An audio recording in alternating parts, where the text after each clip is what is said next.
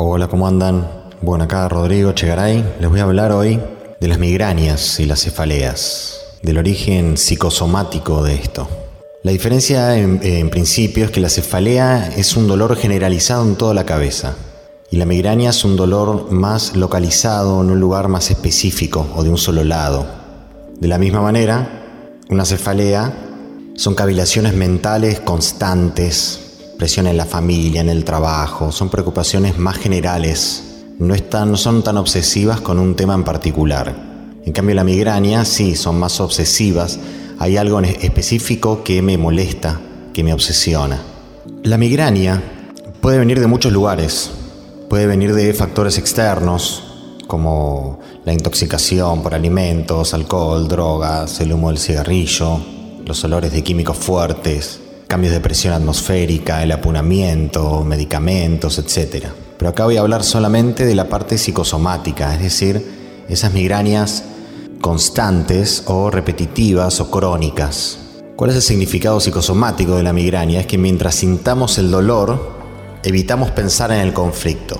Es decir, es una forma de evitar pensar en ese conflicto. Y los factores psicosomáticos pueden ser, uno es la desvalorización intelectual, es decir, siento que mi cabeza no da, que mi mente no da, mi cerebro no camina o le falta, entonces hago más fuerza para que me dé la cabeza.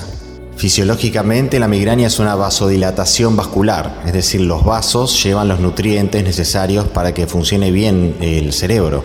Entonces como necesitamos hacer funcionar más nuestro cerebro, los vasos crecen para suplir esta demanda de, mejor funcionamiento o de más funcionamiento. Entonces al crecer los vasos se inflaman y generan la migraña.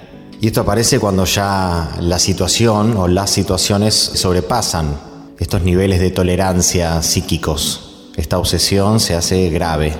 Entonces ahí se transforma en algo físico. Y esta desvalorización intelectual puede ser, por ejemplo, sentirse inútil, sentirse, sentir que mi cabeza no funciona bien, o que mi cerebro es insuficiente, que no rinde como yo quisiera, o que cometí un error imperdonable, cómo no me di cuenta de esto, o estas desvalorizaciones en el trabajo cuando te dicen que no rendís lo suficiente, o cuando no te reconocen, o cuando no te podés perdonar que no te salga algo en particular. Es muy común también las desvalorizaciones en la niñez. Por ejemplo, desde chico te decían, no entendés nada, o a vos no te da la cabeza o no eras un alumno muy brillante en la primaria. Otro caso muy común también de desvalorizaciones intelectuales es cuando no pudiste estudiar porque te tuviste que casar o tuviste que comenzar a trabajar muy pronto y tenías la información, por ejemplo, que en tu casa siempre te decían que el que no estudia no es nadie. Entonces tenés esa información grabada en la cabeza y como no lo pudiste hacer ya tenés una estructura de desvalorización intelectual. Esto también genera migrañas. O por ejemplo, eh, te tendrías que haber dado cuenta cuando alguien eh, se suicidó o sufrió un accidente, cómo no me di cuenta antes que estaba mal, entonces me obsesiono con esto. Otro origen psicosomático de la migraña es la preocupación obsesiva, la obsesión, el pensamiento obsesivo, constante. Entonces tengo que llevar más alimento al cerebro para encontrar una solución a este problema. Este problema me supera y todas las soluciones que encuentro son insatisfactorias. No puedo solucionar esto. Y estas preocupaciones vienen a veces en el trabajo, cosas eh, particulares del trabajo, o con el dinero, o también conflictos con alguien particular. Tengo un conflicto con mi hijo, en especial, o no lo acepto, o no se puede emancipar, o no consigue trabajo, o siempre está paveando, o no sé, lo que sea. Conflictos con, con mi hijo, o no lo puedo proteger o no crece o no madura, lo que sea, cualquier conflicto cuando se transforma en obsesivo. También conflictos de pareja, peleas obsesivas de divorcios, sospechas de infidelidades cuando alguien está sospechando constantemente, constantemente sobre una infidelidad o duda de su pareja, esa obsesión también se puede transformar en una migraña. Conflictos con amigos, traiciones. También se da la obsesión en un exceso de autoexigencia, en algún aspecto particular de tu vida, el que sea, cualquiera. El tema es la obsesión, cuando el pensamiento se hace obsesivo.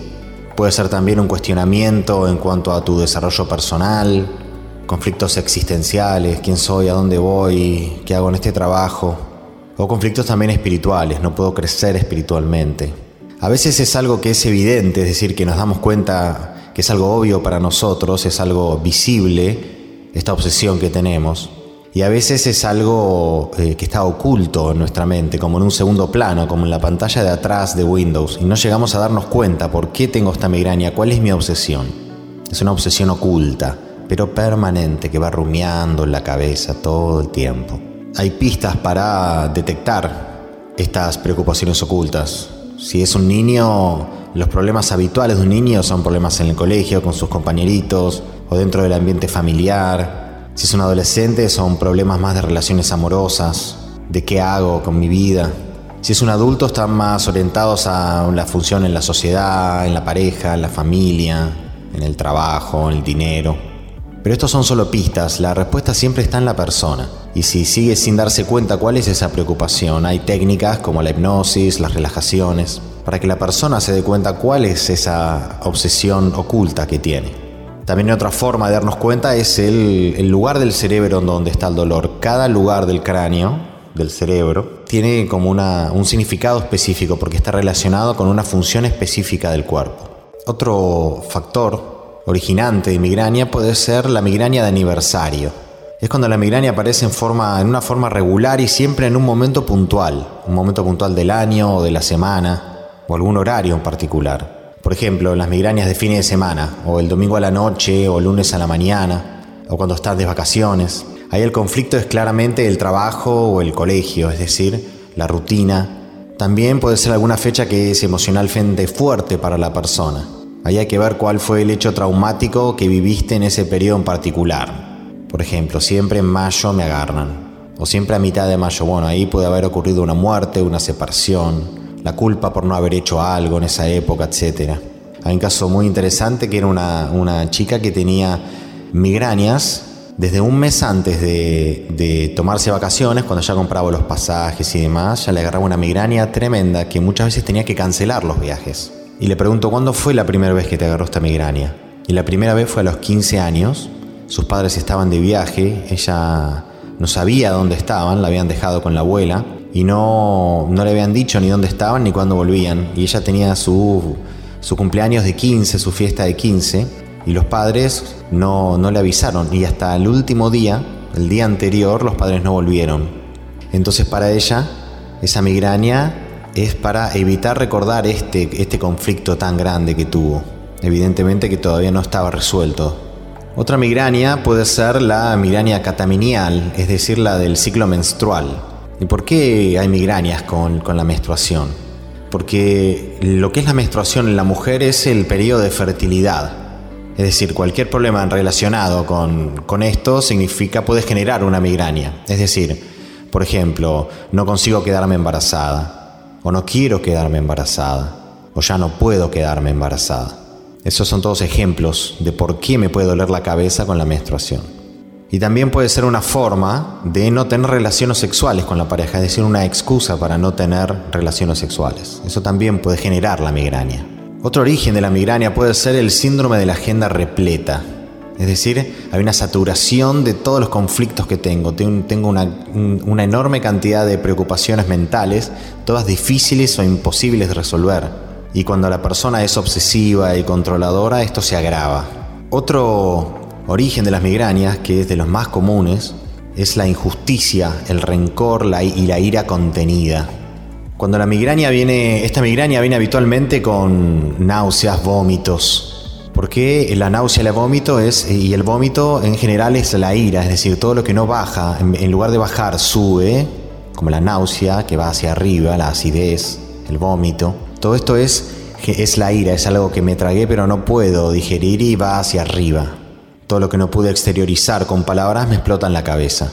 Habitualmente, este dolor está focalizado en los lugares por donde pasa el meridiano de la vesícula biliar, según la medicina china, es decir, los ojos, el enojo en el ojo, es decir, el ojo y el lateral de la cabeza y arriba de la oreja.